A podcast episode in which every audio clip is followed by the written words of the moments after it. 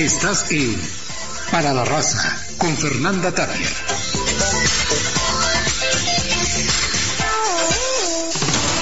Ay, ahorita les leo algunos de los WhatsApps y hay unos tan ocurrentes, me mandan luego unos memes y unos videos muy simpáticos.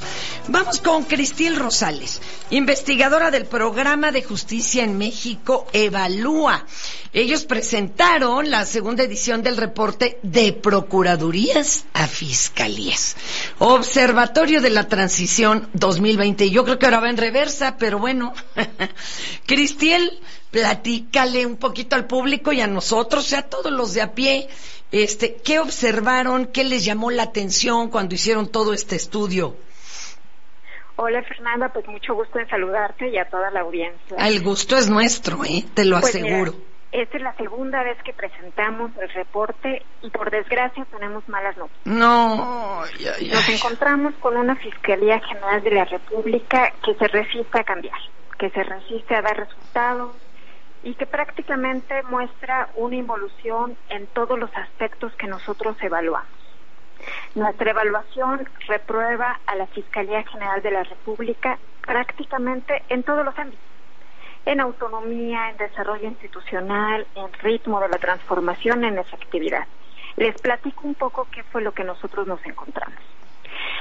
Eh, la Fiscalía General de la República inició hace un poco más de dos años un camino para transitar y para transformarse de la anterior PGR. Claro, pues que era un cochinero, ¿para qué nos hacemos tontos? Y que no resolvía... Y que era, una institución opaca, una institución que no daba resultados. Pues no resolvía nada. Que no resolvía nada y que además pues eh, no, no se caracterizaba por atender eh, de una manera apropiada a las víctimas. Oye, pero bueno, hay gente que todavía piensa, yo he tenido aquí especialistas, pues que no les dimos chance ni de arrancar. Y que ahorita con la nueva ley, pues vamos para atrás. O sea, fue que no pudo arrancar o que no hubo forma de hacerlos cambiar, sinceramente. Lo que nosotros nos encontramos es que prácticamente no se tuvo la voluntad ni siquiera para poner las piezas básicas para comenzar una transformación. ¿sí? Tenía tareas eh, muy sencillas el fiscal general para empezar a caminar en esta transformación. Se tenía que instalar un consejo ciudadano que pudiera observar desde dentro cómo se iba realizando la transformación. Se tenía que desarrollar un plan de persecución penal. Aquí explicarle un poco a la audiencia. Este plan es definir de la mano con la ciudadanía cuáles son los fenómenos que va a estar persiguiendo la Fiscalía General de la República y cómo van a destinarse los recursos para que prioritariamente se brinde atención a esos fenómenos. Nada de esto tomó lugar. Y no se puede responsabilizar o culpar a una ley que ni siquiera se puso en práctica, porque lo que nosotros nos encontramos es que después de dos años, esta ley que fue motivo de un consenso, de un trabajo, pues de muchos eh, colectivos de víctimas y de sociedad civil, prácticamente no se puso en operación y nos encontramos con una institución que ahora investiga menos, inició menos investigaciones la Fiscalía General de la República, esta la redujo en un 13%, y si tan solo pensáramos que esta reducción se vio reflejado en una mayor resolución, pues al menos estaríamos justo hablando de una situación distinta, pero no fue así.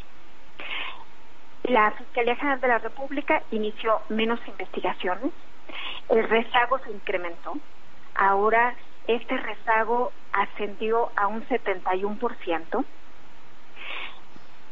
Prácticamente de todas las respuestas que da la Fiscalía, cuatro de cada diez son mandadas al archivo. O sea, esto es simplemente resistirse a dar una resolución a los conflictos que están aquejando a la sociedad. Y lo que más nos, nos preocupa es ver que la Fiscalía sigue enfocada en atender delitos que tienen que ver con portación de armas de fuego o con narcomenudeo, pero no estamos viendo una Fiscalía que esté investigando los, de, los fenómenos que más lastiman a la sociedad, como el tráfico de personas o la desaparición. Aquí no estamos viendo ningún resultado prácticamente. Entonces, ¿qué nos encontramos?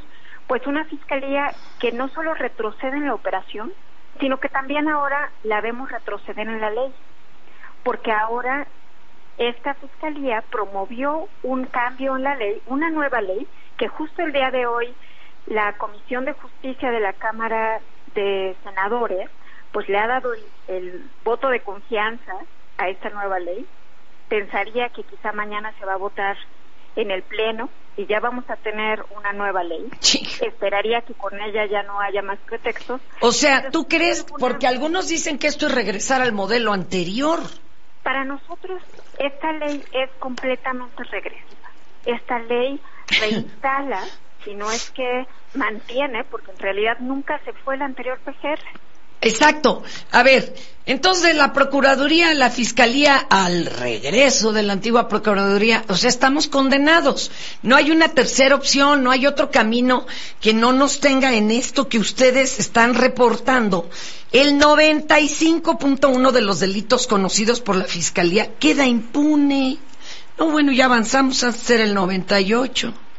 O sea, ¿cómo? No hay otra esperanza, compañera pues justo lo que nosotros hacemos el llamado es, por un lado, a las fiscalías locales, a no, no continuar con esta ley como ejemplo, sino poner justo la, la, la, muestra de que sí se pueden hacer las cosas de una manera distinta. Y aquí en el observatorio nosotros ponemos como un botón de muestra la Fiscalía de la Ciudad de México. Solo consideramos que esta transición en la Fiscalía de la Ciudad de México apenas está comenzando. Todavía no podemos ver pues resultados o una gran transformación, pero es un hecho que hay una voluntad para transformarse. Esta fiscalía está trabajando de la mano de la ciudadanía. Se, está, se están estableciendo condiciones para definir cuáles son los delitos que va a perseguir la Fiscalía y eso es una muestra de que sí se pueden hacer las cosas distintas, no a puerta cerrada como lo está mostrando el fiscal general de la República.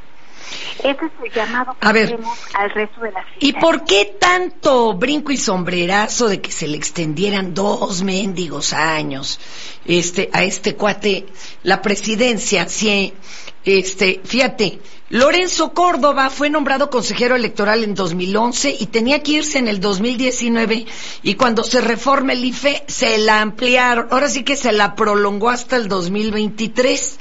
O sea, le dieron nueve años como presidente del INE y ahí sí nadie dijo nada.